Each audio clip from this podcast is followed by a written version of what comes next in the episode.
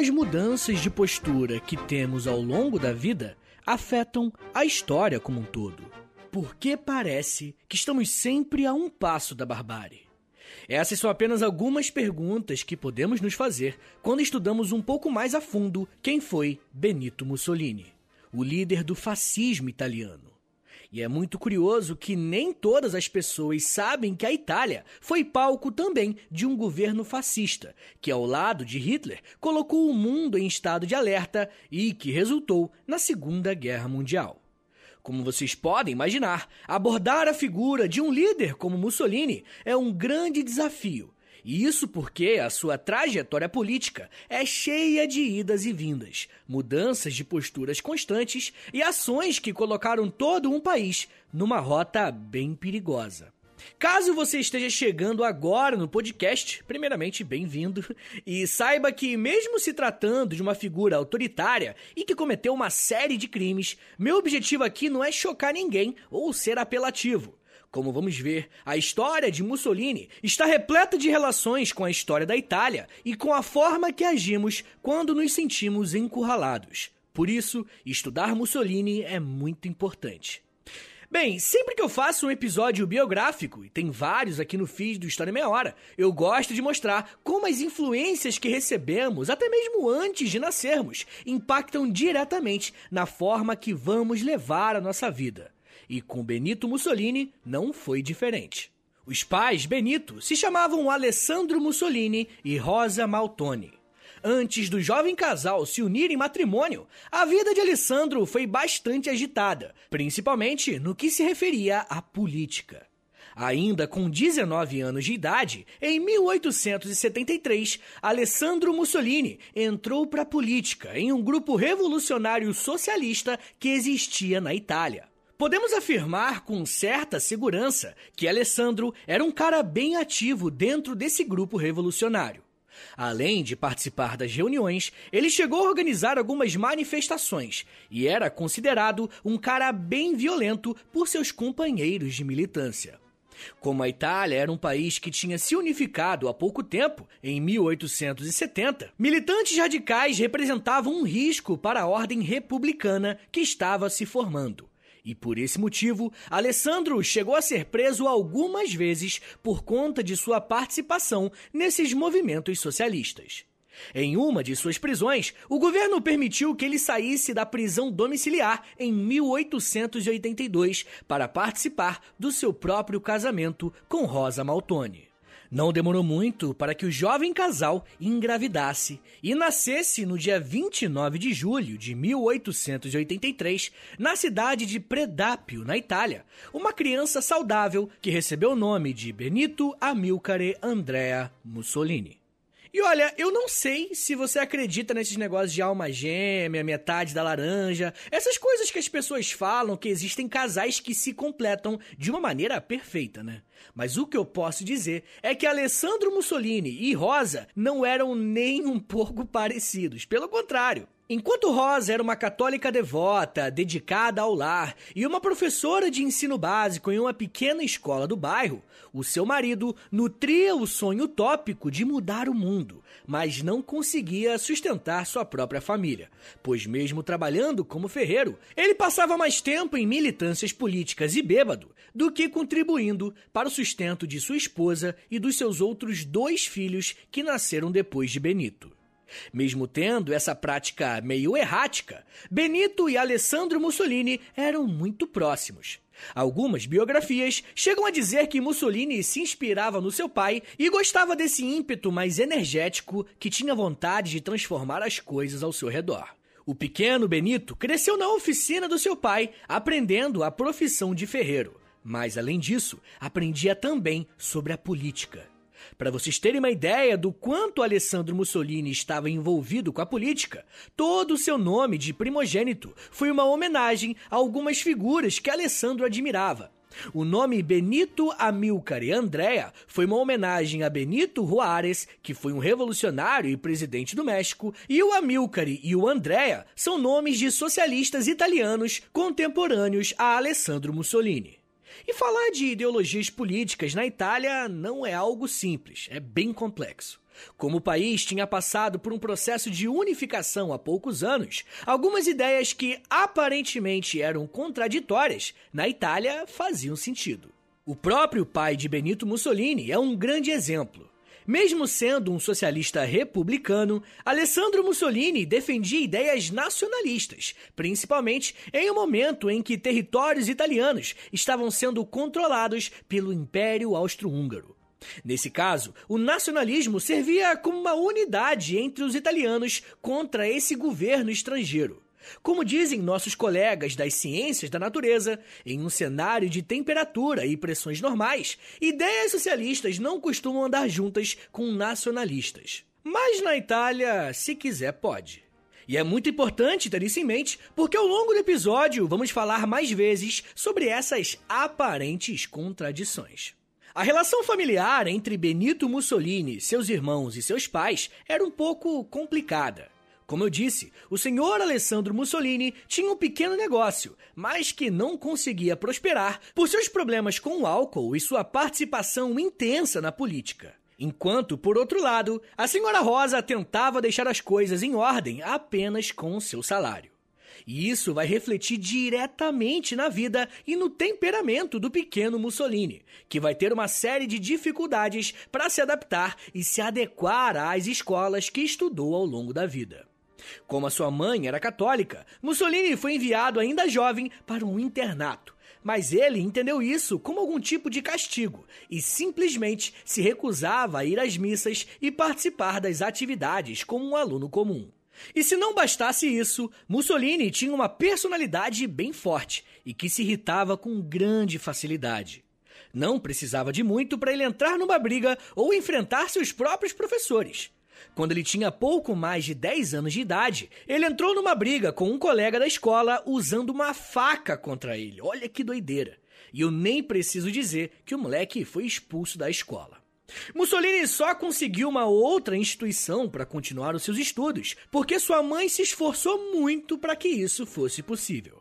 Por mais irônico que possa parecer, depois de todos esses anos conturbados, Benito Mussolini terminou a escola em 1898 e logo ingressou para um curso com o objetivo de se tornar um professor, assim como a sua mãe, mas sem deixar de lado a paixão política herdada de seu pai. É comum falarmos que os jovens têm uma vontade maior de mudar o mundo, de propor mudanças e de se envolverem com ideias que são mais imediatistas. E é claro que isso é uma grande generalização, mas se aplica a muitos casos. Mesmo tendo um histórico escolar bem complicado, Benito Mussolini decidiu manter a sua carreira dentro da sala de aula, se formando como professor em 1901. Mas foi no ano anterior, quando ele tinha apenas 17 anos de idade, que ele tomou uma decisão bem importante: ingressar no Partido Socialista Italiano. Assim como seu pai, Mussolini era bastante atuante na militância, principalmente na organização e na participação dos comícios noturnos da sua cidade. Após tentar ingressar em diversas escolas, Benito conseguiu um trabalho numa escola na cidade de Pieve Saliceto, que foi a primeira cidade italiana governada por um socialista. E se você que está me ouvindo agora é um homem, você deve saber muito bem que quando completamos 18 anos de idade, somos obrigados a nos apresentar às Forças Armadas para cumprirmos o nosso serviço militar obrigatório. Só que o menino Mussolini não curtia muito essa ideia de servir o exército, a marinha ou coisa assim. Quando ele completou 18 anos de idade, ele simplesmente pulou fora da Itália e foi para a Suíça para fugir do serviço militar obrigatório. E como estava praticamente fugindo do seu país, na Suíça, Mussolini conseguiu apenas alguns empregos temporários e nada muito ligado à sua carreira como professor. Ele atuou como padeiro, pedreiro, metalúrgico, pulando de um emprego para o outro. Nesse período, na Suíça, Mussolini aproveitou seu tempo para estudar mais. Ele melhorou seu francês e começou também a falar alemão.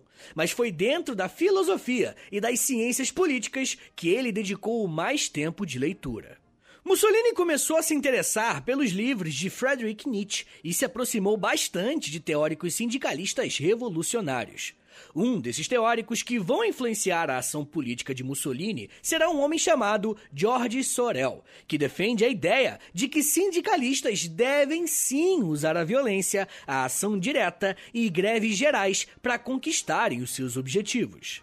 Inclusive, mesmo rompendo com essa linha de pensamento mais tarde, o Mussolini vai usar essa prática com os fascistas na década de 20. Mas eu não quero ficar dando spoiler não, tá? Vai demorar um pouquinho ainda para o Mussolini sair da militância socialista.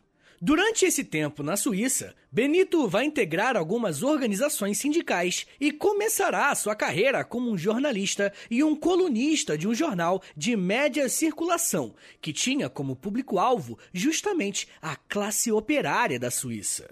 Só que lembra que eu falei que o Mussolini tinha um pavio meio curto? Então, em uma manifestação organizada pelo sindicato em 1903, Benito Mussolini vai defender protestos violentos e por isso será preso em solo suíço. E quando descobriram que ele estava fugindo do serviço militar, o deportaram imediatamente de volta para a Itália. Mussolini não chegou a ficar muito tempo em seu país, porque conseguiu falsificar alguns documentos e fugir da prisão em direção novamente à Suíça. O que o atraía tanto no país vizinho era a capacidade que ele tinha conquistado de trabalhar nos jornais para os operários do país. Mussolini tinha entendido bem jovem que era necessário instrumentalizar as massas caso eles quisessem ter algum sucesso político, e nada melhor para isso do que escrever em pequenos folhetins e jornais. Talvez hoje a gente não entenda o peso que um jornal ou manifesto tenha, mas naquele período era o principal meio de comunicação, principalmente entre as classes mais baixas da sociedade. Por isso, se você queria fazer alguma ideia circular em grande escala, os jornais eram os lugares mais apropriados para isso. A segunda passagem de Mussolini pela Suíça será ainda mais curta e ele será deportado para a Itália mais uma vez. Porém, dessa vez, ele aceitou cumprir a sua pena, servindo o exército como deveria ter feito lá quando completou 18 anos de idade. Mussolini cumpriu a sua pena no exército até o ano de 1906 e foi para a cidade de Tolmeso lecionar e continuar trabalhando como jornalista. Mussolini construiu uma sólida carreira em jornais, escrevendo artigos sobre o socialismo e sobre a sociedade italiana. Alguns biógrafos chegam a dizer que Mussolini se considerava um grande intelectual, pois trabalhava com bastante esforço em traduções de livros para o italiano, escrevendo tratados políticos e até um romance chamado A Amante do Cardeal. Pois é, né? Um romance. E o título desse livro é bem interessante, porque revela um anticlericalismo que Mussolini carregou por toda a sua vida. Ou seja, ele tinha aversão a algumas ideias religiosas e à própria existência de Deus. No ano de 1909, Mussolini foi para a cidade de Trento para trabalhar em uma das sedes do Partido Socialista. Lá, ele conheceu a sua primeira esposa, chamada Ida Dauser. A história desse casamento é bem obscura, cheia de histórias mal contadas e muita confusão. Mas algumas fontes dizem que Mussolini engravidou a Ida perto da Primeira Guerra Mundial, e quando ele se alistou, ela conseguiu receber uma pensão do governo enquanto ele estava no campo de batalha. Porém, com o fim da guerra e a ascensão de Mussolini, ele se envolveu e se casou com uma outra mulher, chamada Rachel Guidi. E quando a Ida descobriu isso, ela começou a cobrar do Mussolini para reconhecê-la como a sua legítima esposa. Mas por algum fato que nós não sabemos com precisão, Ida e seu filho foram levados para um sanatório onde ficaram até a morte. E é, é bem provável que Mussolini mandou a sua primeira família para o manicômio só para se livrar deles. Pesado, né? O cara era ruim de verdade. Bem, mas o período em que Benito e Ida se conheceram foi um momento muito bom para ele. Mussolini estava escrevendo em uma série de jornais e era reconhecido como um dos maiores socialistas do seu país e um grande divulgador dessas ideias. Porém, ele fazia isso disputando espaço de ideias com outras ideologias, como os liberais, os nacionalistas e os católicos. Mas esse protagonismo político de Mussolini dentro do Partido Socialista estava com os dias contados, porque em 1914 estourou a Primeira Guerra Mundial. Em toda a Europa, a guerra foi recebida com bastante entusiasmo. Todos acreditavam que essa seria a última das guerras e que seria um conflito de curta duração. Na época, até chamavam a Primeira Guerra Mundial de a guerra para acabar com todas as guerras. Só que na Itália, o sentimento não era de uma empolgação tão grande. Principalmente porque suas últimas ações militares não tinham sido bem sucedidas, como explica o historiador Donald Sasson, Em março de 1896, uma grande força expedicionária italiana de 17.700 homens fora aniquilada em Adua, na Etiópia, pelas tropas do imperador Menelik. A derrota de maior repercussão de um exército europeu na África. Os mortos e alguns dos prisioneiros foram castrados, segundo a tradição etíope. Fecha aspas. Essa derrota humilhante fez com que os italianos entrassem na guerra apenas como uma força neutra e em seguida tomassem lado, mas internamente a indecisão era bem grande.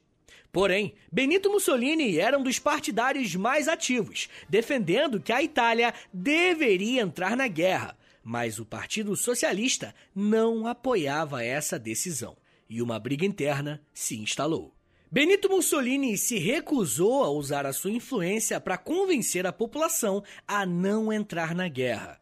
E isso fez com que o Partido Socialista expulsasse um dos seus membros mais importantes por indignidade política e moral. Benito Mussolini foi expulso no dia 29 de novembro de 1915, dizendo que, abre aspas, por favor, me expulsem. O tempo dirá quem estava certo e quem estava errado nessa questão formidável. Fecha aspas. A Itália entra na guerra. E os acontecimentos desse conflito ajudaram a moldar a biografia de Benito Mussolini e também o destino da Europa nas décadas seguintes. Eu ainda vou falar mais sobre a mudança política e ideológica de Mussolini e como que a Itália agiu sob a sua liderança. Mas me dá um minutinho aí, tá, gente? Que daqui a pouco a gente volta e eu falo mais sobre socialismo, liberais, fascismo, massas e guerra. Segura aí, que é um minutinho só.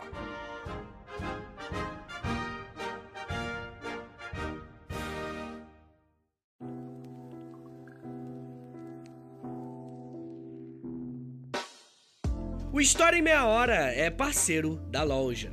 Acesse loja.com.br, é loja escrito L-O-L-J-A, e pesquise pelo História em Meia Hora. Lá você vai encontrar blusas, camisetas, regatas, moletons e muito mais produtos exclusivos do nosso podcast, tá? Só tem no História em Meia Hora e lá no site da loja.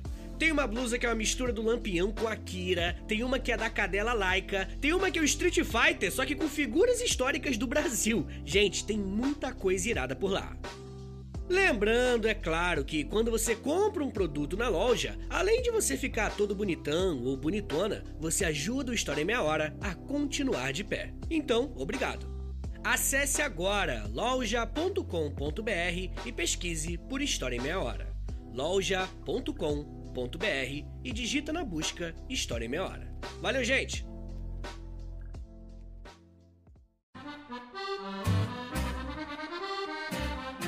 Abre aspas. O fascismo repudia, assim, a doutrina do pacifismo, nascida de uma renúncia à luta e de um ato de covardia diante do sacrifício. Fecha aspas. Esse é um trecho de um texto antigo chamado Manifesto Italiano à Doutrina do Fascismo, publicado em 1932. Como você provavelmente já deve saber, Benito Mussolini foi o grande líder desse movimento que se qualifica como fascismo. Aqui no feed do História em Meia Hora eu tenho um episódio explicando o que é fascismo enquanto um conceito, sabe? Trazendo as suas bases históricas e mostrando como ele cresceu na Itália. É um episódio bem antigo. E é bem importante que você ouça depois, porque eu vou me referir a ele a partir de agora, mas tendo, claro, como fio condutor a biografia de Mussolini. Como eu falei no bloco anterior, a Primeira Guerra Mundial foi um divisor de águas na história da Itália e também na vida de Mussolini. Benito manteve a sua posição firme de entrar na guerra. E quando a Itália aderiu ao conflito, Mussolini se alistou para participar do fronte de batalha. A partir desse momento, vemos crescer em Mussolini um sentimento nacionalista muito grande, que só pode ser explicado pela própria guerra. No campo de batalha, Mussolini foi reconhecido por seus superiores como um soldado exemplar e muito corajoso, recebendo até uma medalha por mérito de guerra. Mussolini chegou a escrever um diário de guerra enquanto estava lutando, e esse pequeno livro foi publicado alguns anos depois. Sua jornada como um soldado lutando pela Itália se encerrou em 1917, quando foi atingido por um morteiro que explodiu na sua frente, o deixando com mais de 40 pedaços de metal pelo corpo. Levado para o hospital, Mussolini ficou um bom tempo internado. E foi nesse período que Ida e a sua nova esposa, a Rachel, elas brigaram no hospital para saber quem era a esposa legítima, como falamos mais cedo. Mussolini recebeu alta do hospital no dia 1 de agosto de 1917, e a partir desse momento já conseguimos notar a sua mudança na prática política. Durante a guerra, a Itália mudou de lado e por isso foi considerada uma força secundária e não recebeu nenhum ativo de guerra ou benefício pela luta após o fim da Primeira Guerra Mundial. Na prática, a nação italiana estava empobrecida, com a moral baixa e sem receber nada em troca pelos anos de guerra. Isso fez com que Mussolini culpasse os católicos e os socialistas pelo resultado catastrófico. De acordo com ele, o conflito tinha tudo para resultar numa mudança positiva para o povo italiano. Em agosto do ano seguinte, Mussolini trocou o nome do seu jornal de Diário Socialista para Diário de Lutadores e Produtores. Pode parecer uma mudança pequena ou sem tanta importância, mas Benito Mussolini conseguiu perceber um sentimento que estava presente em seu país: uma grande insatisfação daqueles que haviam lutado na guerra e viram que nada tinha mudado. A elite tinha ficado mais rica, o país não tinha conseguido anexar os territórios que desejava e os combatentes não foram considerados heróis de guerra como se imaginava. Mussolini se aliou a esse grupo de homens que estavam dispostos a mudar o seu país com as suas próprias mãos. E em 1919, ele fundou na cidade de Milão uma organização chamada Fati Italiani de Combattimento um embrião do que seria mais tarde o Partido Fascista. Mussolini usou seu espaço no jornal Il Popolo d'Italia, que é o povo da Itália, e hoje eu tô né, mandando meu italiano brasileiro aqui bastante, para disseminar as suas ideias nacionalistas em contraposição ao socialismo, que anteriormente ele militava a favor. Mussolini foi muito habilidoso em conseguir pegar essa insatisfação da população com o fim da guerra para inflá-los em um sentimento nacionalista com um discurso bem forte em relação ao apelo à violência. Num primeiro momento, Mussolini e seu grupo defendiam muitas pautas que eram próximas aos partidos de esquerda, como salário mínimo, direitos trabalhistas e voto feminino. Ele viu que a sua estratégia precisava mudar com o crescimento dos partidos socialistas e católicos após as eleições de 1919. Após essas eleições, foi a primeira vez que partidos liberais perderam espaço para os socialistas e outras esquerdas até mais radicais. Enquanto o movimento de Mussolini ficava na marginalidade, né, sem representação política, ele tentava cooptar parte da sociedade que era contrária à participação dos socialistas na política e conseguiu apoio de muitos proprietários de terra e também dos liberais.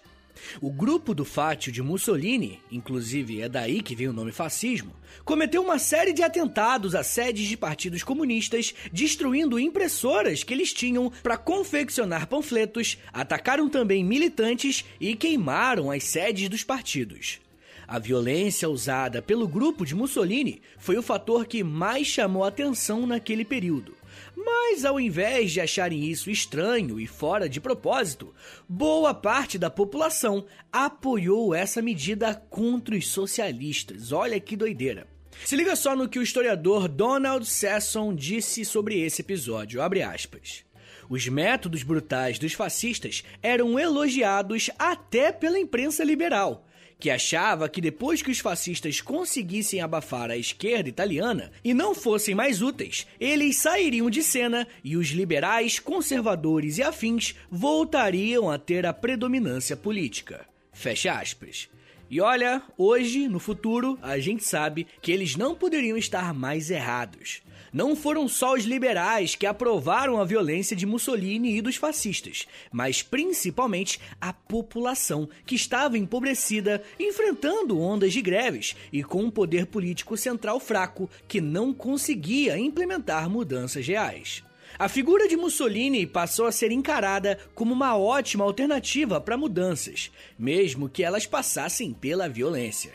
O resultado desses movimentos foi que em 1921 o Fati de Combatimento se tornou oficialmente um partido político, sob o nome de Partido Nacional Fascista. E não demorou para esse partido ter mais de 80 mil membros ainda em 1921 e mais de 300 mil apoiadores nos anos seguintes. Por mais contraditório que possa parecer, Benito Mussolini e os fascistas chegaram na política através da democracia. Mas essa mesma democracia não duraria tanto tempo na Itália. Em outubro de 1922, Mussolini liderou os membros de seu partido em uma manifestação que ficou conhecida como Marcha sobre Roma. Os militantes, conhecidos como Camisas Negras, pressionaram o rei Vítor Emanuel III, aquele rei que era bem fraco, como eu disse, a nomear Mussolini como seu primeiro-ministro. A pressão fez efeito e em 30 de outubro de 1922, Mussolini foi empossado como primeiro-ministro da Itália. Como sabia que era mais forte politicamente que o próprio rei, Mussolini passou a se identificar como segundo Duce. Duce significa líder. E ele implementou as práticas do Partido Fascista como políticas de Estado. Em outras palavras, Mussolini levou toda essa violência e perseguição aos seus adversários para dentro do governo. Mas agora com total legitimidade para cometer os seus crimes. Na prática, Mussolini não perseguiu apenas os socialistas, como pouco a pouco trabalhou para também fechar todos os outros partidos dentro da Itália. O argumento era que o Estado italiano precisava ser forte, e essas divisões causavam fraqueza institucional no espírito dos italianos. O líder fascista se aproveitou mais uma vez de um momento de crise e de instabilidade política e econômica para incentivar a população a acreditar que a violência e o culto ao líder eram caminhos possíveis para a Itália. Mais uma vez, eu convido vocês a ouvirem um episódio sobre fascismo, porque lá eu conto sobre a base ideológica das ações de Mussolini. Seu governo será fortemente baseado em sua figura e em um passado mitológico da Itália e, claro, do seu próprio líder. O golpe fatal dado por Mussolini será em 1925, quando destituiu a monarquia do país e se autodeclarou o ditador da Itália. É muito comum vermos historiadores afirmando que Hitler e os nazistas só tiveram sucesso na Alemanha porque Mussolini ascendeu com o fascismo na Itália alguns anos antes. Essa comparação não só está certa, como na prática, os dois líderes fizeram uma série de alianças, inclusive militares, como vocês já devem saber. Já entrando na década de 30, o agora ditador Mussolini traçou um plano para se vingar da Etiópia e orquestrou uma invasão ao país africano em 1936, tendo a Alemanha como um parceiro militar, três anos antes da Segunda Guerra Mundial. O expansionismo italiano gerou um grande custo econômico e os alemães deram todo o suporte necessário, fazendo com que os italianos ficassem completamente dependentes dos parceiros nazistas.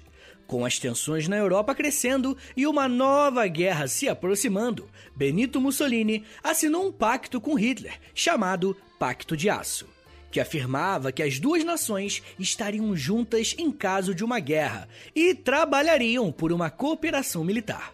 E isso realmente aconteceu com a eclosão da Segunda Guerra Mundial em 1939, e enquanto a Alemanha ficou no fronte europeu, a Itália atacou os britânicos no norte da África. Por mais que Mussolini tenha inspirado a Itália a abraçar o fascismo, ele acabou se tornando um símbolo do fascismo também em outros lugares do mundo, até no Brasil. Inclusive, o episódio dessa semana, exclusivo para os apoiadores, será sobre justamente o fascismo brasileiro. E se você quiser ouvir, já sabe, né? Clica aí no link da descrição desse episódio ou acesse apoia.se barra História Meia Hora para você ter acesso a esse episódio e a muitos outros episódios exclusivos que já tem por lá. Mas enfim, gente, mesmo com essa relevância, conforme a Itália ia perdendo algumas batalhas na guerra e se tornava cada vez mais dependente de Hitler, a figura de Mussolini foi sendo vista como alguém que não conseguia bancar o que prometeu. O ápice desse sentimento aconteceu quando os aliados conseguiram invadir a Itália em 1943 o próprio Partido Fascista se reuniu e decidiu prender e entregar Mussolini aos seus inimigos. O líder italiano conseguiu contactar Hitler, que organizou uma expedição para resgatá-lo e garantir a sua liberdade. A Itália, por um breve período, foi dividida entre áreas ocupadas por tropas aliadas e a parte que Mussolini ainda governava sob a tutela de Hitler.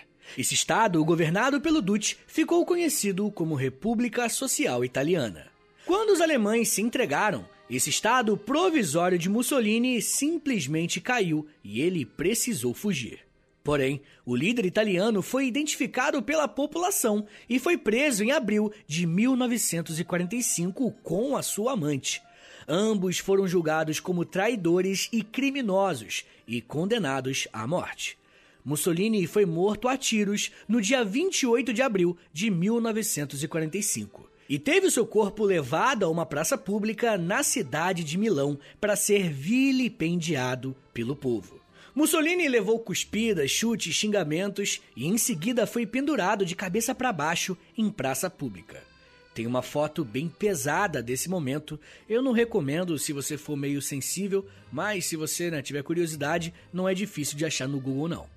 O maior líder do fascismo, então, foi morto e humilhado pelas mesmas pessoas que o colocaram no poder, colocando um ponto final na sua trajetória autoritária. Mas seu legado, infelizmente, ainda permanece vivo até hoje, exigindo de nós uma eterna vigilância.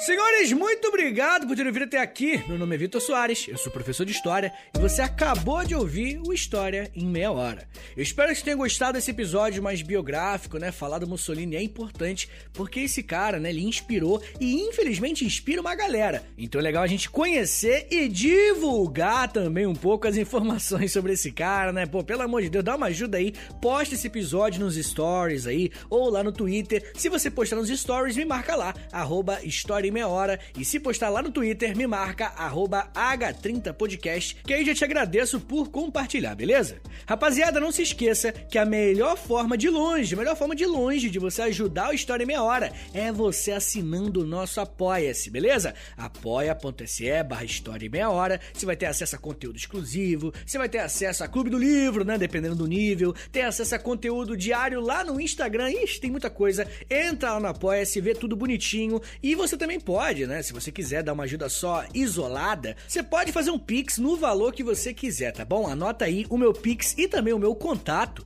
também, se quiser falar comigo, é lá no meu e-mail, historiaemmeiahora.gmail.com. historiaemmeiahora.gmail.com é meu pix e é também o meu contato. Rapaziada, só um recado aqui importante. Muita gente tem me perguntado sobre a loja, né? Que eu vendia as camisas antigamente e aí eu parei de vender. A questão é que eu tive um problema com, com a terceirizada, né? Que fazia esse trabalho para mim, de enviar pra galera e tal. Mas agora a loja tá voltando e vai voltar melhor, voltar maior. Uma loja com, com apoio aí de uma galera, mas aí é, só vou te dar essa pincelada de novidade, tá bom? Me acompanha nas redes sociais lá no arroba Soares, no Twitter e no Instagram, que você vai acompanhar direitinho o renascimento da loja do Story Meia Hora, tá bom? É isso, gente. Muito obrigado, um beijo, até semana que vem! E valeu!